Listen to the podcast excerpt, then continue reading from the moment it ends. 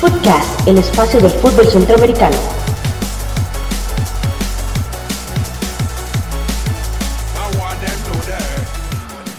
Bienvenidos amigos y amigas de Footcast, el espacio del fútbol centroamericano.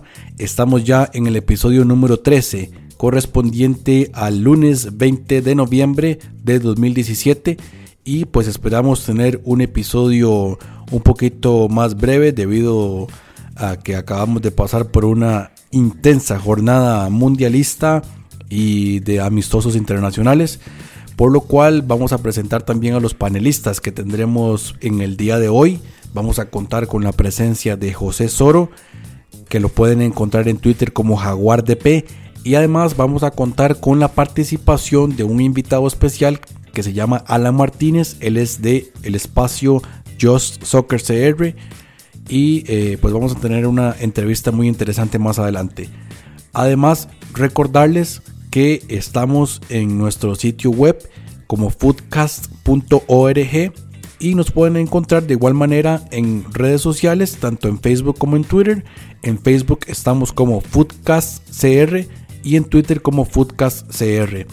Su servidor Jonathan Corrales lo pueden encontrar en Taco de Jara, tanto en Facebook como en Twitter, así que pues bienvenidos a este episodio.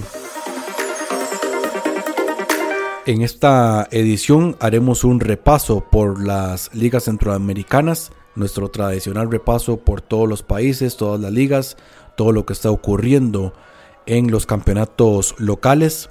Y además de esto vamos a contar con la participación de Alan Martínez que nos va a comentar acerca pues de la final del fútbol femenino en Costa Rica que dio un campeón el pasado fin de semana y además algunos eventos importantes que van a próximamente a ocurrir a nivel juvenil e infantil con las eliminatorias sub-20 y sub-17 y además el encuentro amistoso que va a disputar la selección de Costa Rica y México el próximo sábado a las 8 pm en el estadio Ricardo Saprissa. Footcast, el espacio del fútbol centroamericano. Continuamos con el tradicional repaso a las ligas centroamericanas. Vamos a dar paso a el país de Honduras, en donde se disputó la fecha 17, la penúltima fecha del torneo, en donde pues se disputaron algunos encuentros de reposición y se presentaron los siguientes resultados. El Real España derrotó 3 a 2 al Motagua en uno pues de los clásicos del fútbol hondureño. Empezó ganando el Motagua con uno de los goleadores de este torneo, el señor Román Rubilio Castillo, al minuto 7, pero eh, se vino la remontada por el Real España, anotó Cristian Altamirano, Eder Delgado y el jugador, el juvenil, Derrickson Vuelto de penal. Y eh, bueno, eso ponía las cosas 3 a 1 y finalmente Rubilio Castillo de nuevo anotaría para el 3 a 2, pero fue insuficiente para el Motagua. Esto le dio también vida o dio paso al, otro partido en donde el Olimpia cayó en casa 0 a 1 en otro de los clásicos ante el Maratón con una anotación al minuto 86 del goleador del torneo Justin Arboleda. Esto sumado a la derrota del Maratón, le perdón, sumado a la derrota del Motagua le permite al Maratón asegurar la primera posición del campeonato y esto también pues es una ventaja porque cerrará una eventual final la cerraría en casa. Entonces, resultados muy importantes en esta penúltima fecha. Y finalmente el Platense derrotó 1 a 0 al Honduras Progreso. Debido a que había unas fechas eh, que ya se habían disputado, hay dos equipos que ya terminaron el torneo, que son el Platense y Honduras Progreso, ya tienen las 18 fechas, quedaron eliminados. Y a falta de confirmación, la tabla de posición quedaría de la siguiente manera. El maratón en primer lugar, asegura ese, ese primer lugar. Segundo lugar, Motagua con 30 puntos. Tercer lugar, Juticalpa con 28 puntos. Cuarto lugar, El Olimpia con 28 puntos. Quinto lugar para el Real España con 26 puntos. Se recupera realmente el Real España ya se mete ahí en zona de clasificación. Eh, nadie lo va a poder eliminar ya en este momento, queda clasificado. Y en sexto lugar queda los Lobos con 24 puntos. Hasta ahí serían los clasificados. En séptimo entra Vida con 21 puntos. Y octavo está la Real Sociedad con 19 que ya quedó eliminado. La única posibilidad que tendría eh, de, cambiar algo sería si en la próxima fecha Vida consigue derrotar al Real España y que pues el, equipo de Lobos pierda contra Motagua. Entonces esa fecha va a ser clave para estos dos equipos, tanto para Lobos como para Vida. Y precisamente la última jornada, que serían solamente cuatro partidos, será la, la siguiente. Olimpia recibe a Juticalpa, Real España al Vida, Real Sociedad contra el Maratón y Lobos recibirá al Motagua. Los goleadores del torneo, con 11 tantos del Maratón Justin Arboleda en solitario. Segundo lugar se coloca ahora Rubilio Castillo del Motagua con 8 goles, con los dos de la jornada. Y en tercero y cuarto ya quedaría el señor Roches de Lobos y Roger Rojas del Olimpia con 7 anotaciones. Bien, y pasamos a los resultados de la Liga Nacional de Guatemala, que disputó la jornada 21, la penúltima jornada de esta fase regular, y en donde el Chelajú empató a cero con el Guastatoya, el Cobán Imperial ganó como local 2 a 0 frente al Marquense, el Malacateco empató a un gol contra el Municipal, el Suchi Tepeques le ganó 2 a 0 al Siquinalá, y el Sanarate perdió 0-2 ante el Petapa, el líder del torneo, y el Comunicaciones venció 2 por 1 en un buen partido frente al Antigua. Tras estos resultados, el Petapa llega a 37 puntos y a falta de una fecha se mantiene en la posición de liderazgo, con lo cual podría eh, clasificar en la última, la fecha 22, y entrar directo en la fase de semifinales. El equipo de Antigua está en segundo puesto con 35 puntos. Chelahu con los mismos 35 puntos, pero por gol diferencia se mantiene en la tercera posición. Comunicaciones y Cobán Imperial con 34 cada uno. El Comunicaciones en el cuarto puesto y el Cobán Imperial en el quinto puesto. Y el Municipal cierra eso de sexto puesto de clasificación con 32 puntos. El Guastatoya queda de séptimo con 31, todavía con posibilidades de acceder a la fiesta grande, la fiesta de la fase siguiente, en la cual eh, hay apenas cuatro puntos de diferencia entre el Guastatoya, que es el séptimo, y el Antigua, que es el segundo. De modo que incluso el séptimo lugar que lo ocupa actualmente el Guastatoya podría entrar en esa fiesta de los eh, partidos de, fase, de la fase siguiente en la Liga Nacional de Guatemala. De hecho, la jornada 22, la última de esta fase regular, será el día 26 de noviembre y todos los partidos se disputarán a la misma hora, en tanto es, eh, se trata de la última jornada y donde se van a definir los puestos de clasificación. Todos los puestos, ninguno está fijo, de modo que va a ser muy importante esta jornada. El Antigua jugará de local ante el Malacateco. Guastatoya será local ante el Sanarate Marquense, ante el Comunicaciones Municipal, ante Suchitepeques,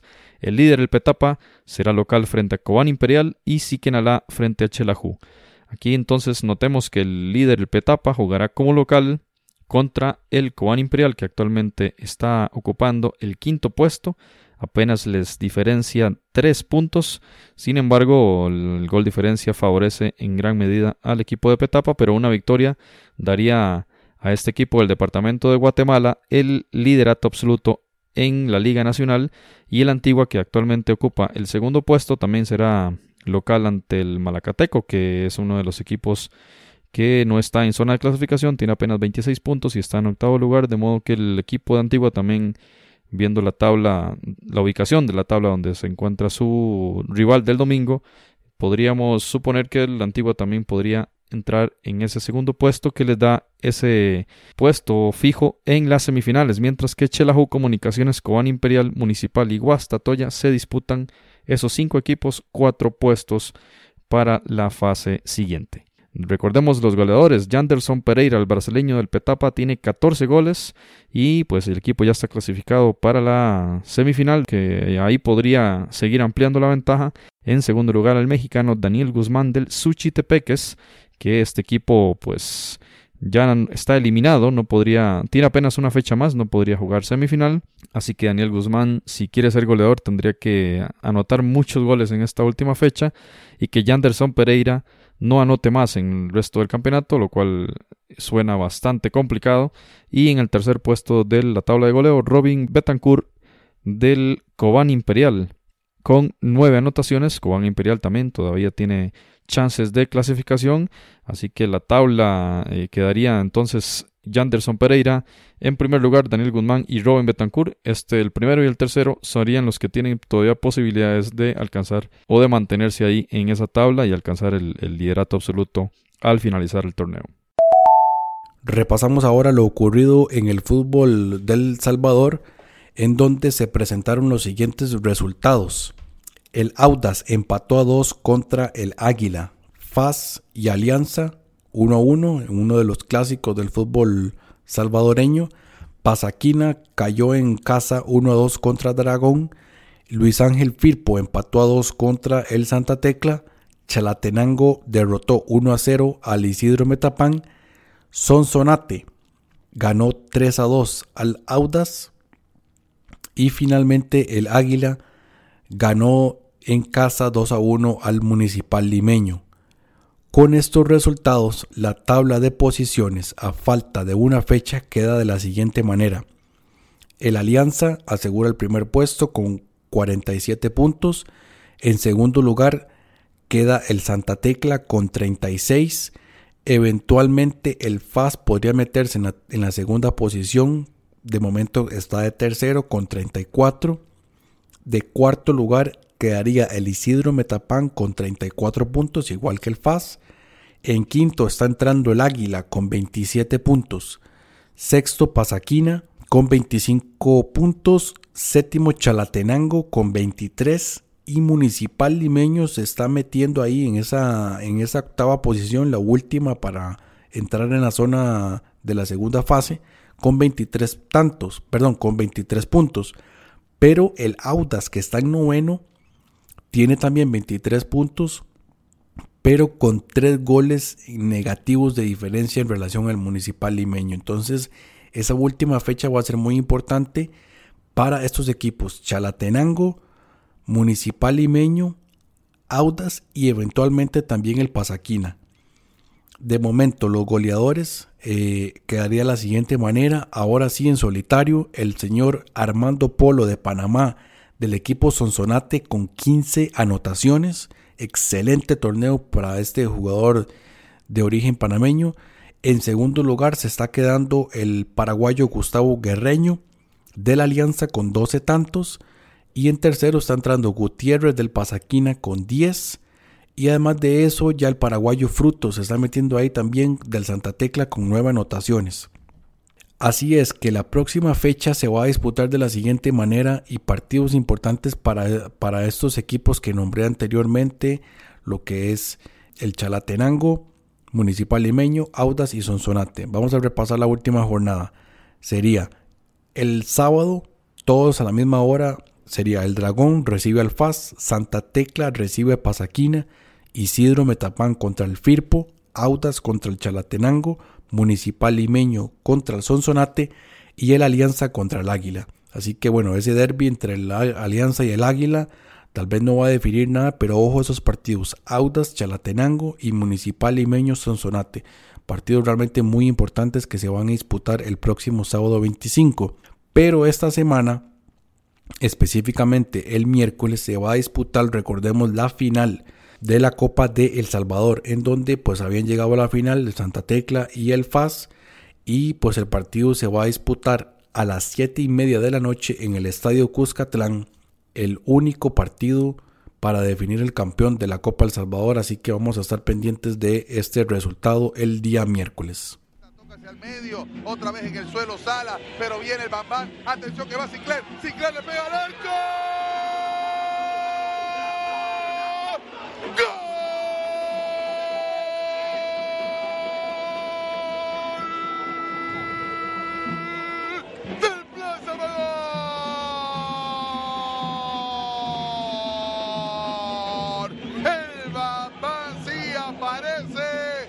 Remate abajo. No pudo hacer nada Miguel hoy. Y ahora, Árabe tiene cero. Plaza uno. Bien, y pasando a los resultados de las semifinales en la Liga Panameña de Fútbol, importantísimos juegos de ida de esta serie de playoff. El equipo de Chorrillo empató a cero goles contra el Tauro. Desperdició el equipo del Chorrillo esta oportunidad como local y pues llegará el juego de vuelta en el Rommel Fernández con eh, la necesidad obligatoria de vencerle al equipo del Tauro en esta primera llave de las semifinales de la Liga Panameña. En la otra llave el equipo de Colón, el Árabe Unido, desperdició la oportunidad como local y cayó 0-1 frente al equipo de Plaza Amador. El juego de vuelta se disputará también el fin de semana. El equipo de Plaza Amador llega con ventaja y jugará como local.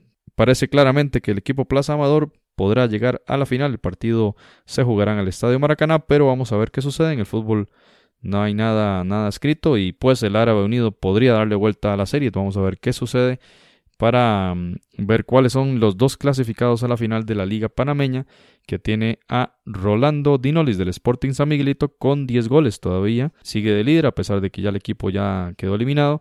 Sin embargo, Edwin Aguilar del Tauro y Rolando Blackburn del Chorrillo, ambos con 8, todavía siguen con las posibilidades de alcanzar el liderato y de quedar como campeones del goleo en la Liga Panameña que verán los juegos de vuelta de las semifinales y luego las finales. Vamos a ver si el Chorrillo y el Tauro logran llegar a la final para ver si tanto Aguilar como Blackburn pueden alcanzar a Dinolis en esa tabla de goleo. Rolando Dinolis realmente de los primeros eh, episodios de Footcast ha mantenido esa posición de privilegio en el goleo de la Liga Panameña de Fútbol y en el próximo episodio de Footcast estaremos comentándoles qué sucedió en esta importante semifinal de esta competición en el país panameño. La tiene Belis. Aquí está el Managua. Va a venir Belis entre dos. Le quedó la pelota al androide. Se pida, se pida, se pida. Queda la pelota. Gol. Gol. Coca-Cola. El gol es el alma del fútbol. La nuestra en un grito. Y disfrutemos de este gol Virginia. 2 a 1 el partido, 2 a 2 el global. Y te quiero decir algo, en este momento el Managua FC está en la final del balompié pinolero. Así es lo que decíamos, los dos goles que necesitaba el Managua FC justamente están aquí en el marcador, aquí Cristiano Fernández. Pasamos ahora a repasar lo que ocurrió en el fútbol de Nicaragua, en donde se dieron resultados bastante interesantes en los partidos de vuelta de las semifinales del campeonato de apertura. Y pues recordábamos que en el partido de ida, el campeón defensor del Real Estelí había derrotado al Managua 0 a 1 con gol de Mejía. Pero en el partido de vuelta, el Managua consiguió realmente un resultado histórico y un milagro, como lo catalogaron algunos medios eh, nicaragüenses. Y es que incluso el Real Estelí comenzó ganando el partido. Esto ocurrió el día sábado 18 de noviembre con un gol de Galeano al 36. Pero en el segundo tiempo el equipo de los de, lo, de Managua le dio la vuelta al marcador con goles de Baezcano al 51 y de Cristiano al 63. Con esto, pues los Leones Azules consiguen un, resultado realmente maravilloso y histórico. Y ya vamos a repasar un poquito sobre este tema de, histórico, cuáles son las implicaciones. En la otra semifinal, pues había dado una sorpresa también el partido de ida porque el Dirian Gen había derrotado al Walter Ferretti 1 por 0 con un gol de Gutiérrez. En el partido de vuelta se dio pues que el Walter Ferretti consiguió empatar la serie con un gol de Huete al 72, lo cual llevó el, la, definición de esta semifinal a penales. Y en penales eh, el Walter Ferretti consiguió la clasificación a la final y se va a enfrentar al equipo de Managua. Esta va a ser de hecho la primera final entre equipos capitalinos desde 1990 y según informaba el diario La Prensa en Nicaragua, pues esta será la primera final capitalina entre, en torneos cortos desde que se disputan esto desde el 2003-2004 y a la vez la primera de la liga de, de la primera división desde 1990. En el historial de enfrentamientos entre estos dos equipos, el Walter Ferretti ha ganado 25 y eh, los Leones Azules del Managua 11, más 7 empates. Eh, la última final entre conjuntos pertenecientes en la capital fue entre el Walter Ferretti y el desaparecido equipo del Mazachapa en la temporada 97-98 y la cual fue ganada por eh, los ferretistas y esta vez pues eh, intentarán ganar nuevamente este, este partido entre equipos de la capital. El Walter Ferretti pues en este momento cuenta con una mayor experiencia en este tipo de instancias por lo cual llegan con un amplio margen de favoritismo para la final, pero hay que ver lo que va lo que va a hacer este equipo del Managua que que ciertamente pues nadie se esperaba que llegara a la final, por lo cual también pues tiene un factor ahí sorpresa importante que podrían sacar al relucir. Algunos detalles de la final que también pues recopilamos de el diario La Prensa en Nicaragua es que Walter Ferretti va a disputar la final número 14 en torneos cortos, consolidándose como el segundo equipo con más presencia en este tipo de instancias después del Real Estelí que tiene 24. Y en las 13 finales anteriores presenta un registro de 5 victorias, 9 empates y 12 derrotas. Y pues la mayoría evidentemente se ha dado ante el equipo del Real Estelí.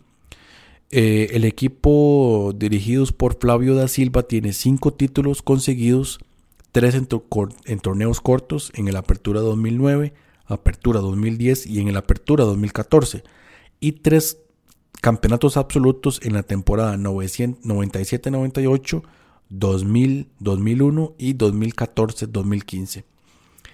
Y bueno, como repasábamos anteriormente, el historial de enfrentamientos entre estos dos equipos el Walter Ferretti lidera con 25 ganes y los Leones Azules tienen únicamente 11 más 7 empates en este torneo de apertura. Dividieron la serie. Los, el equipo de Walter Ferretti ganó 2 a 1 en el partido de ida por la fecha 9 y pues en el partido de vuelta el Managua ganó 1 a 0 en la fecha 18. Con esto entonces esperamos un gran partido o dos grandes partidos entre el Ferretti y Managua, una final realmente histórica en el fútbol nicaragüense.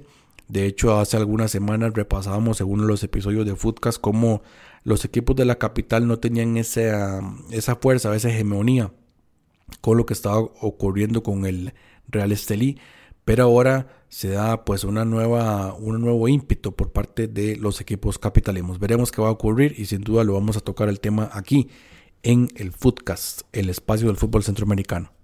Bueno, llegó Granados, golazo.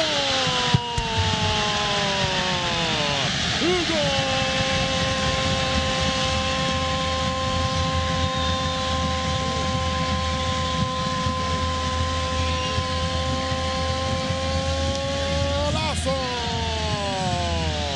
del club Sport Herediano.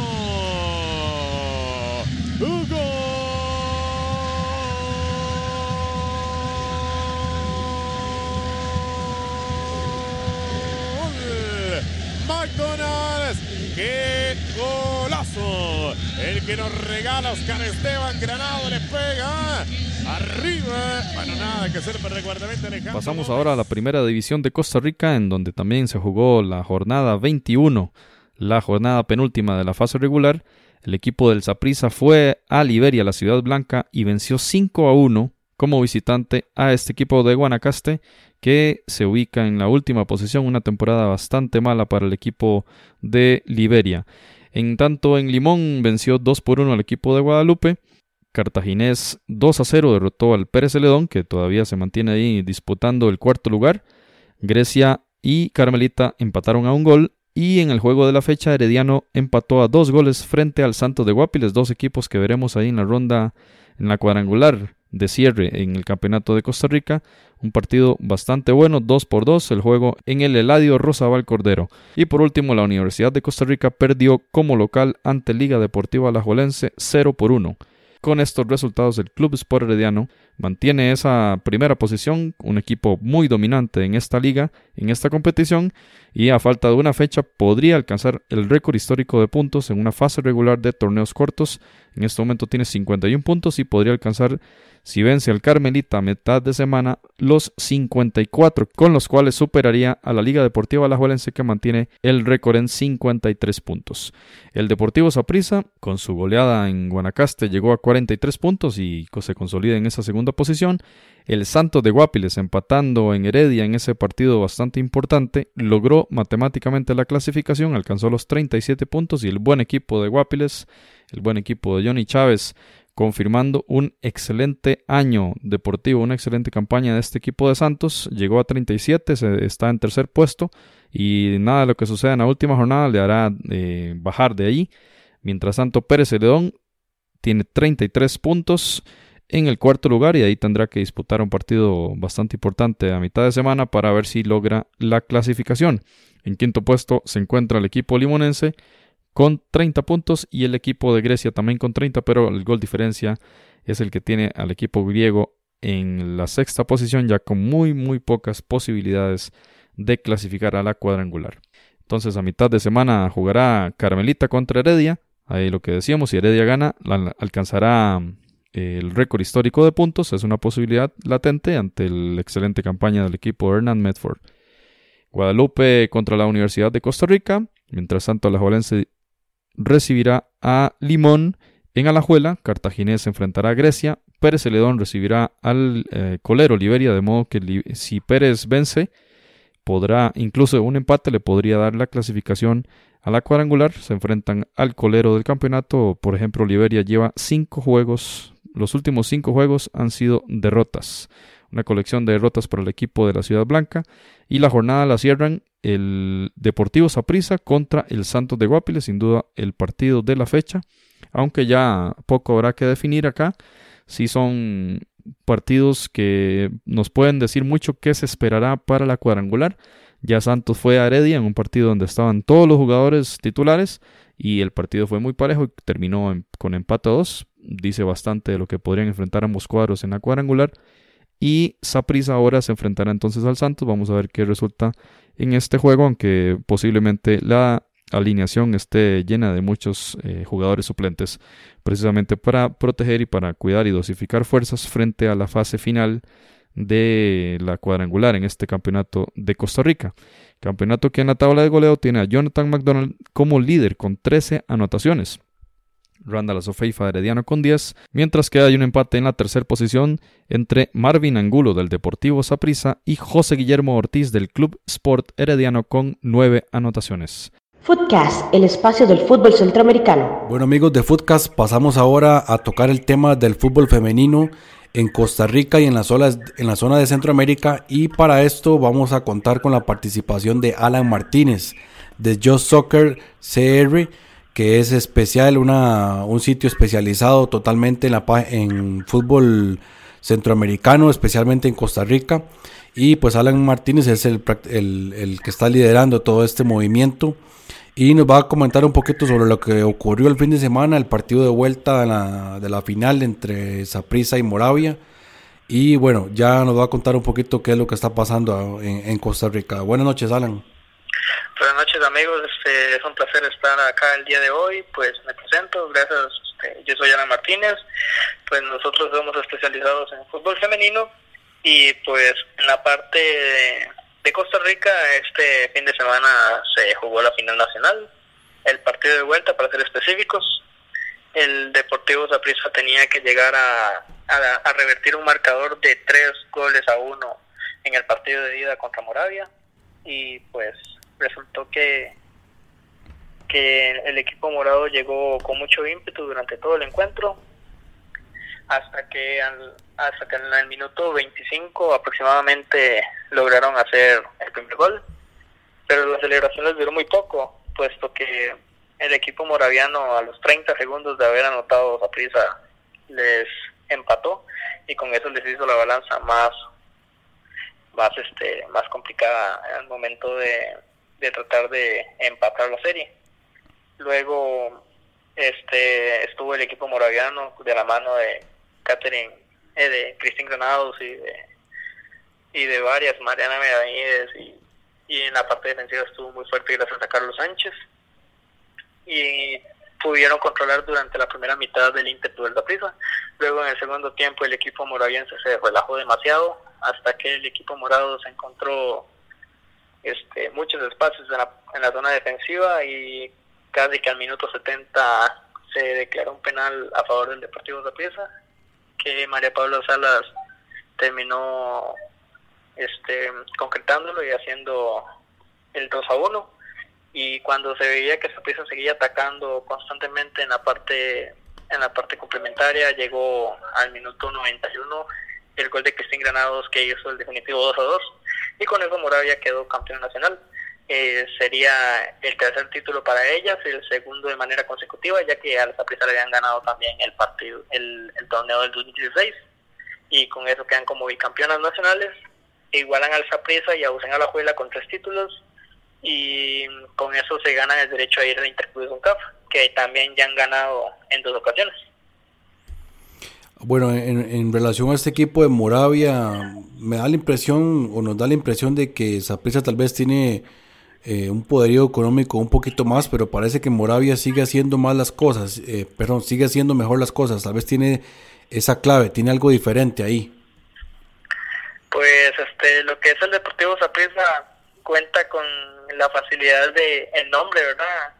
Saprissa es una institución muy grande en lo que es el fútbol, pero como dicen, el equipo el equipo morado se ha se ha estado echando a perder, así por así decirlo, por solo mantener el nombre, no no han hecho, no hicieron refuerzos este, grandes en, en lo que fueron las líneas más débiles que tuvieron durante el torneo 2016 y en 2017 se mantuvieron con el mismo equipo y resultó que que eso les ocasionó grandes problemas, incluyendo hacer perder la final y Moravia, pues, aunque es un equipo pues se podría decir que bueno ya pequeño no se le puede denominar ya que igualó a los otros dos equipos grandes y entró al entró a, dentro de ese dentro de ese se podría decir como prestigio.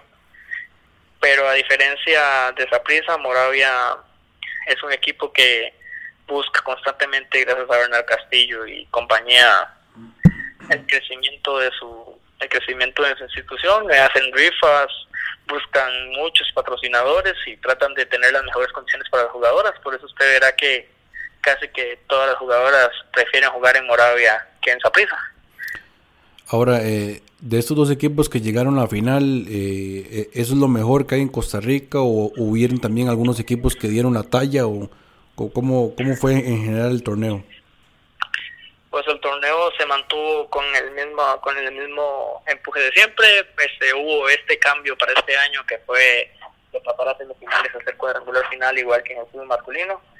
Eh, entonces este clasificaron los tres de siempre que serían Saprissa, Moravia y Dimas Escazú. Y para la última y para la última fecha se clasificó Pocosí ganándole a a lo que fue el descendido Cartago y con eso logró colarse le quitar del campo a Municipal Iberia. Municipal Iberia siempre entrando en los cuatro primeros, esta vez se quedó fuera por gol diferencia.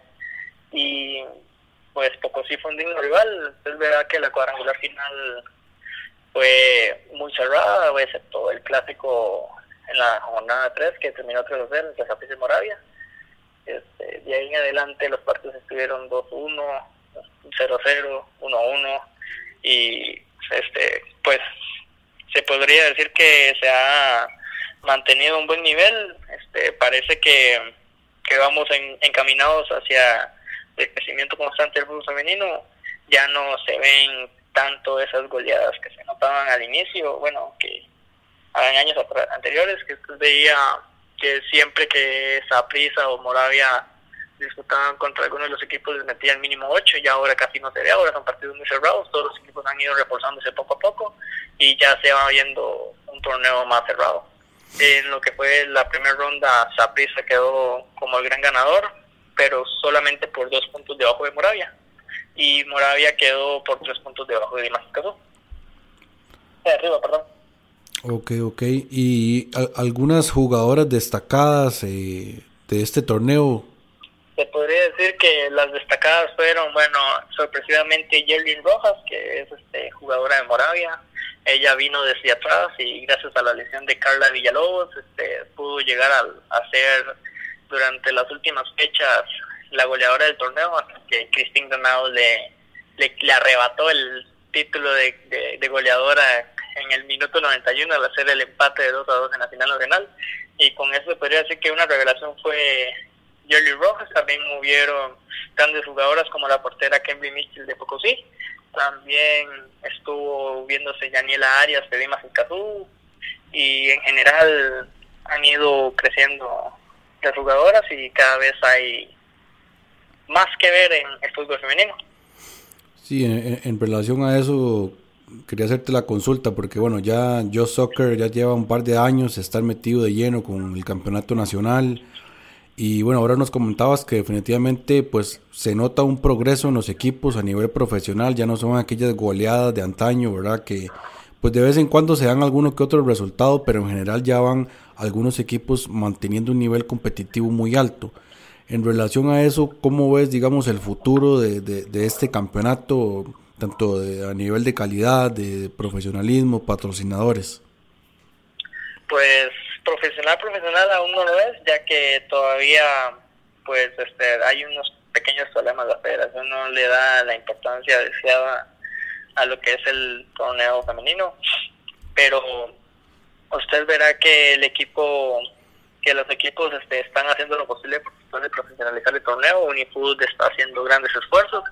Eh, también que Unifood es el, el ente que organiza el torneo femenino. Este, se podría decir también que ya los equipos han ido buscando patrocinadores o los únicos que se podría decir que no tienen patrocinio son este Dimas Escaso y que no tiene patrocinadores pero por los demás Moravia tiene patrocinadores ya ya muchas empresas se van metiendo.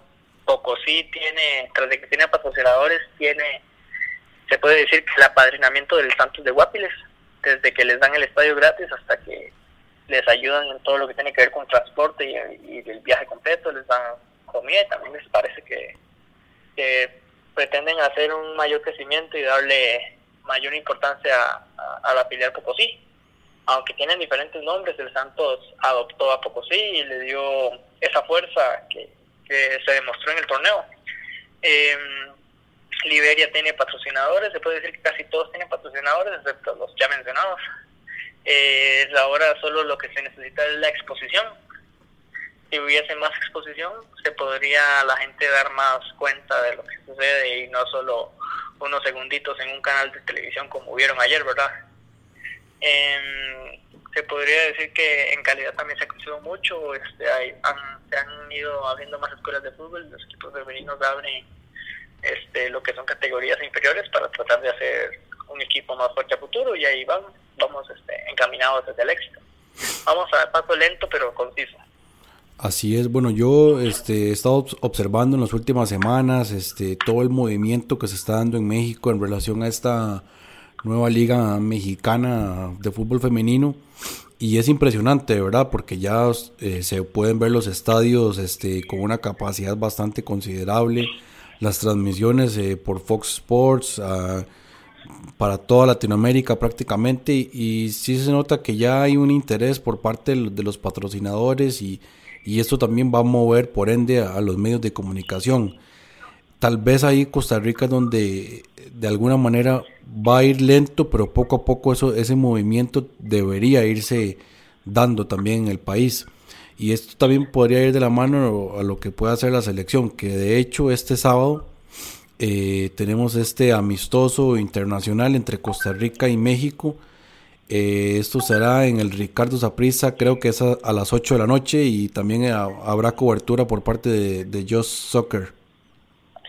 Eh, sí, bueno, este, como usted lo acaba de mencionar, nosotros jugaremos contra la selección mexicana, ya hemos jugado anteriormente contra ellas, hemos jugado contra ellas en eliminatoria, eh, para lo que fue el Mundial Canadá 2015 y también en eliminatoria para lo que fue los juegos de los juegos panamericanos. Y pues en esos dos juegos recientes se hubieron victorias para nosotros. Luego tuvimos amistosos contra ellos en México uno lo ganamos y el otro lo perdimos se podría decir que tenemos 3 a 1 en lo que son encuentros anteriores con ellos, en las cuatro veces que hemos jugado contra ellos hemos tenido tres victorias y solamente una derrota. Eh, pues desde, el, desde el 2013 nosotros no teníamos a la selección femenina jugando un partido o un partido en nuestro país, este y pues se este, está tratando de hacer lo posible para que haya una exposición buena y llegue gente. Hemos tratado de explotar mucho lo que ha sido esta semana Cele para poder, para que la gente se interese en el fútbol femenino y vea a nuestra selección. Eh, gracias a Dios convocaron a la mayoría de, de legionarias, excepto Shirley Cruz, que se viene recuperando de una lesión y apenas ha jugado, se puede decir que 25 minutos durante este mes.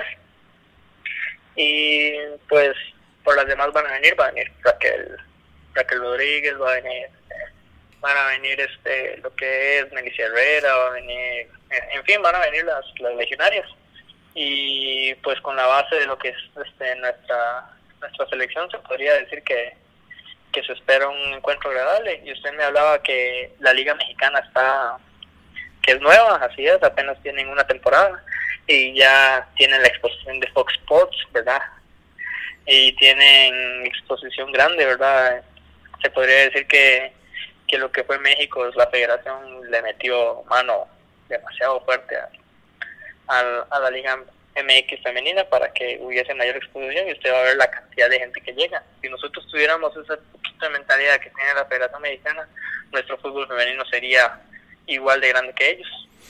Ahora, pensaba, pensaba que de, pronto esa liga mexicana también podría ser una, un, mercado para, para seleccionadas costarricenses, eh, que ya no solo sea pues el tema de Estados Unidos, que era el típico, ¿verdad? Fútbol universitario, y ahora eh, Colombia. Y, Colombia, ¿verdad? Exactamente. Pero ahora se, se, abriría eventualmente un, mercado ahí cercano y, para, para ayudar, ¿verdad? Sí, este, ya ahora, gracias a la Liga Mexicana, se podría decir que ahora se podría intentar colocar jugadoras ahí en México.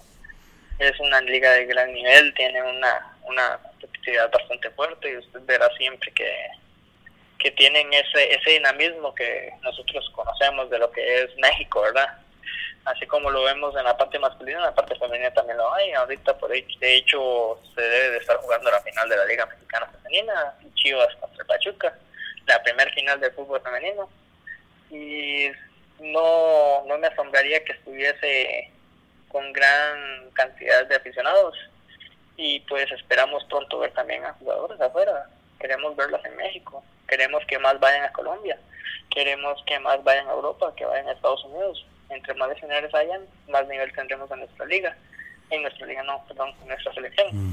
y, y también hay que trabajar mucho en la parte interna. Ya sabemos que Moravia es bicampeón de Intercruz Cup, pero eso es porque a nivel centroamericano todavía estamos un poquito arriba, pero muy poquito.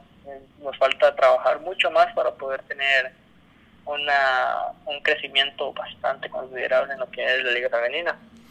Ahora, en relación a, precisamente a eso, porque sabemos que también Josh, Soccer también ha, estado cubriendo eventos eh, a nivel de CONCACAF y, recientemente los torneos de clubes y, y, de selecciones. A nivel centroamericano, ¿cuáles son esas selecciones que ahorita están teniendo un mejor paso, tanto tal vez en selección y, también un poquito sobre esos los clubes? Pues este, se podría decir que a nivel centroamericano, además de que nosotros somos la potencia de Centroamérica, según nos dicen, ¿verdad? Este, se podría decir que en, en Nicaragua se ha visto un gran crecimiento, vea que nosotros ya tuvimos la primera derrota contra un club mexicano, Moravia perdió 0 a 1 en el Intercruz Cup 2017 contra, contra este equipo de contra el Águila Nicaragua, si mal no recuerdo, fue uno de esos equipos, no recuerdo bien el nombre, pero perdimos 1-0 en la, en la fecha 3 de la, de la primera ronda. Eh, se podría decir que también usted ve en la parte de El Salvador un poco de crecimiento ellos y pues esos serían más que todos los, en la parte de clubes que, se ve un, crecimiento, que se, que se trata de equiparar más con nuestros clubes. Y en selecciones pues sí está un poco más complejo. Bueno, Nicaragua está metiéndose muy fuerte y ahora que tienen el premundial ahí en Nicaragua, este podrían demostrar de que están hechas. Este, les tocó el grupo B contra México y Estados Unidos en ese premundial en ese premundial está un poco complicado, pero no es posible. Este, ese es el premundial sub-17. Sí, ese mismo, ese es el que se jugó. No, sub-20. sí, creo que. No, el sub-20 es el sub-20, el sub-17 es en Trinidad y Tobago. Exacto. El sub-20 es el que se jugará en Nicaragua y pues esperamos que Nicaragua haga un buen papel. Está, está en un crecimiento constante y, y se ve, usted verá que, que ellas este, ya tienen su liga femenina y pues este, están ahorita concentrados en lo que serán los Juegos Centroamericanos en Managua, ahorita en diciembre, y mm, después tendrán este, el premundial allá. Esperamos que se vea un buen un buen brete en la parte en la parte organizativa, en la parte de su, dirección. Costa Rica, está, Costa Rica estará en, en el de Managua y también el de Trinidad. Así es, estaremos en los dos premundiales, en el de, en el de Managua que ganamos que ganamos este, el derecho a estar allí ya que se clasificó de manera invicta y en sub-17 también clasificamos de manera invicta, todos los partidos ganamos. El centroamericano del sub-17 fue en Panamá y lo ganamos totalmente invicto, ganándole inclusive a Panamá un gol por cero, con gol de penal, pero ganamos. Este, y pues este, estamos, estaremos en los dos y a partir del próximo año comenzará también la eliminatoria de la selección mayor rumbo a Francia 2019. Excelente, Alan. Más bien, este, te agradecemos de parte de todo el equipo de, de Foodcast eh, tu participación hoy. Más bien, este, ojalá que podamos contar con su presencia en futuros episodios, ya que todo este tema del fútbol femenino, pues hay bastantes cosas que se vienen y pues eh, creo que una, una voz este, bastante especializada en el tema sería muy importante para nosotros. Claro que sí, cuando gusten ya saben dónde encontrarme. esperamos, pues, este, próximamente nosotros tenerlo invitado a ustedes en nuestro en este resumen semanal de Soccer. Y muchas gracias por la invitación. Este, estamos para servirles. Que la pasen muy bien. Footcast, el espacio del fútbol centroamericano. Bien amigos y amigas de Footcast, muchas gracias por la atención en este episodio número 13 del espacio del fútbol centroamericano. Recuerden escucharnos en el episodio número 14 donde tendremos mucha información, especialmente la actualidad de las ligas centroamericanas con la definición en Panamá, en Nicaragua y la fase de cierre en Costa Rica y en Guatemala. Mucha más información en este espacio del fútbol centroamericano. Muchas gracias en nombre de Jonathan Corrales, de Alan Martínez. Mi nombre es José Gregorio Soro y recuerden escucharnos en foodcast.org.